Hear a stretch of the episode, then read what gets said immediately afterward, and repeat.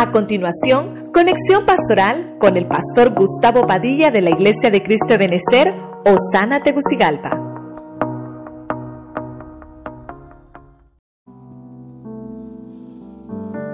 Los blindajes en casa. ¿Por qué tenemos que blindarnos? Porque hay siete potestades en el Salmo 91 que quieren herirte, aunque Dios te dice que bajo sus alas estaremos seguros.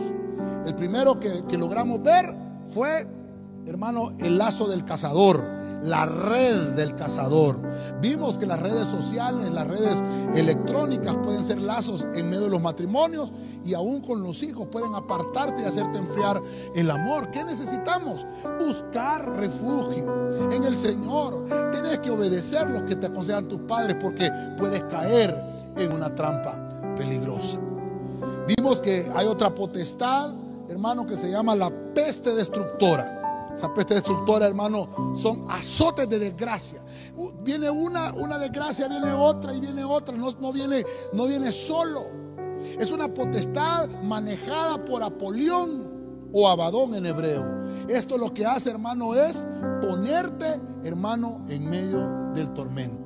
Pero Dios te dice, hoy tienes que ponerle fin a ese tormento. Tienes que blindarte y ya no te va a seguir atacando esta potestad. La tercera que vimos, el terror nocturno. Provocado, hermano, por espantos de miedo. Visitación de espectros, porque a veces nosotros les hemos dado permiso.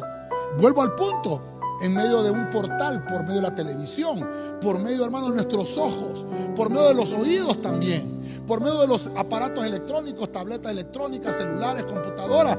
Podemos abrirles portales. Los niños tenemos que tenerle, hermano, con mucho cuidado, blindarlos espiritualmente, porque pueden pasar muchas cosas complicadas con ellos.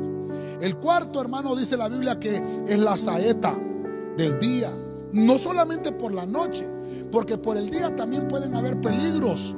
Por el día también, hermano, pueden haber problemas que pueden causarnos la muerte física y también espiritual. Tal vez físicamente tú digas, no me he preocupado estos días, sí, pero ¿cómo está tu vida espiritual?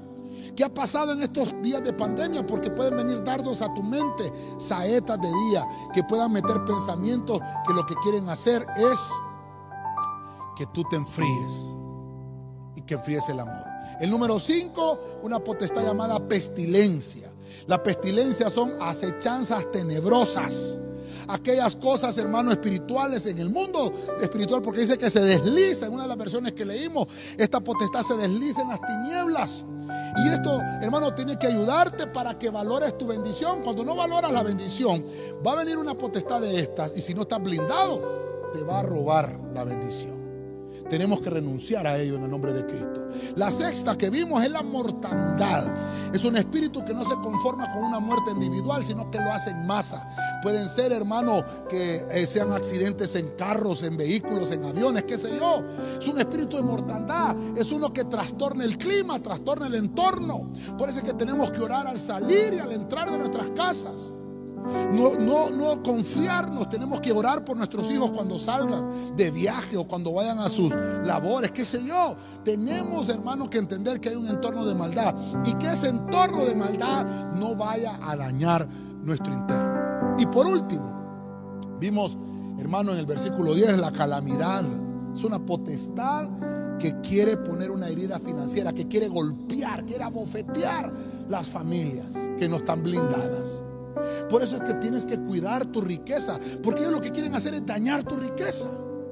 Y tu riqueza no solamente estoy hablando de cosas financieras económicas, porque también tienes riqueza espiritual, rico en gracia, rico en misericordia, abundado en el espíritu. Debemos de aprender a estar blindado en casa. Gloria al Señor.